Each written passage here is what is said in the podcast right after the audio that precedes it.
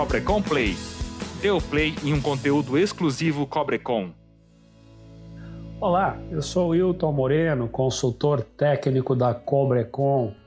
No assunto de hoje eu vou falar um pouquinho com você sobre o que significa aterrar e equipotencializar uma instalação elétrica.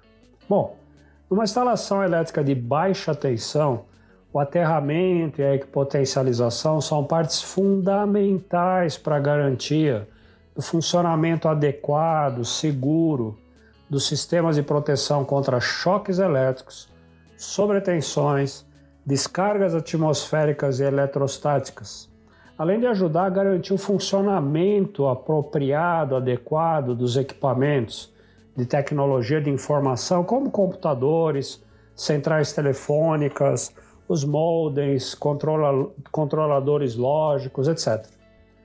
As normas de instalações elétricas e as boas práticas de engenharia fornecem para a gente diversas recomendações de como realizar sistemas de aterramento e de equipotencialização adequados, de modo a serem atingidos graus ótimos de proteção e de operação das instalações e dos componentes. Mas dito isso tudo, qual é a diferença entre aterramento e equipotencialização? Aterramento é quando a gente faz uma ligação elétrica intencional e de baixa impedância com a terra, ou seja, com o eletrodo de aterramento, que é a parte do sistema de aterramento que fica em contato direto com o solo. Equipotencialização, por sua vez, é quando a gente faz uma ligação elétrica que coloca massas e outros elementos condutores praticamente no mesmo potencial entre si, mas não envolve a Terra. Nota então que o conceito de aterramento envolve necessário, obrigatoriamente, um contato das massas e elementos condutores com o eletrodo de aterramento.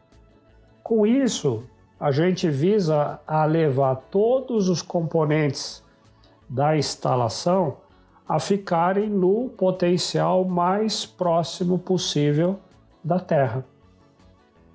Assim, por exemplo, quando a gente aterra um motor, quando a gente diz que aterrou um motor, a gente quer dizer que a sua massa estaria idealmente no mesmo potencial de referência da Terra, que por definição é zero.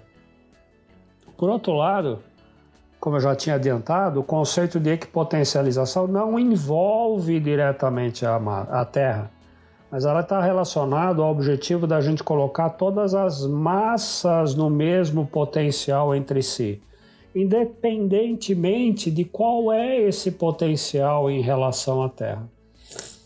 Aqui surge o exemplo, eu sempre dou esse exemplo, é o clássico de um avião. Embora uma aeronave não seja coberta pela NBS 5410, mas a instalação elétrica dentro de um avião é conceitualmente e a, a, segue as mesmas leis de uma instalação elétrica aqui no chão de uma casa, de um prédio, né, de uma indústria, enfim. No caso do avião, é, todas as massas e elementos é, condutores da aeronave, né, não energizados, são interligados, ou seja, eles são equipotencializados. Mas é óbvio, quando o avião está voando, é impossível ligar essas massas à Terra propriamente dita. Não dá, né? O avião está lá em cima, voando. Como é que eu vou ter uma ligação dele com a Terra? De qualquer maneira, a instalação elétrica do avião funciona com ele voando. Ok? Então, e eu preciso, e ela funciona baseada unicamente na equipotencialização, que é fundamental para a operação segura da instalação elétrica do avião. E lá não existe a figura do aterramento. No caso do avião, imagina que exista uma diferença de potencial entre o sistema elétrico lá do avião que está equipotencializado né, na carcaça do avião e a terra. Eu sei lá, eu posso ter 1 kV, 2 kV, 5, 10 kV entre a carcaça do avião e a terra. Mas é, no caso do avião, qual é o problema de eu ter uma diferença de potencial entre a carcaça dele e a terra? Nenhuma. Isso não é significativo.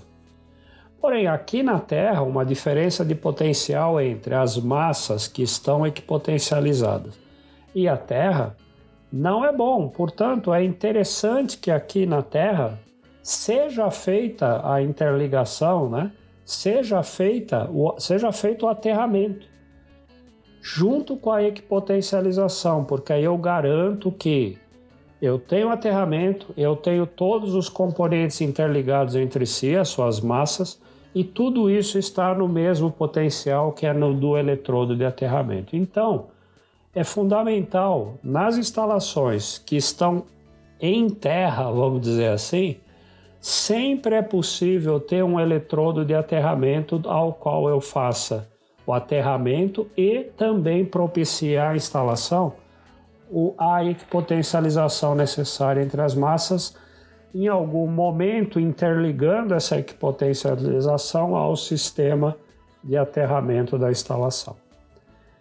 É, Para realizar esse aterramento, equipotencialização de uma instalação elétrica conforme a NBR 5410, são muito usados condutores de cobre nu, muito usados, em, em, em por exemplo, no eletrodo de aterramento, ou mesmo nos condutores de aterramento, condutor de equipotencialização e próprio condutor de proteção. E para essa linha de é, condutores de cobre nu, ela tem na sua fabricação o cabo de cobre nu com têmpera meio dura, fabricado conforme a NBR 5811 e NBR 6524 nas seções nominais de 10 a 240 milímetros quadrados.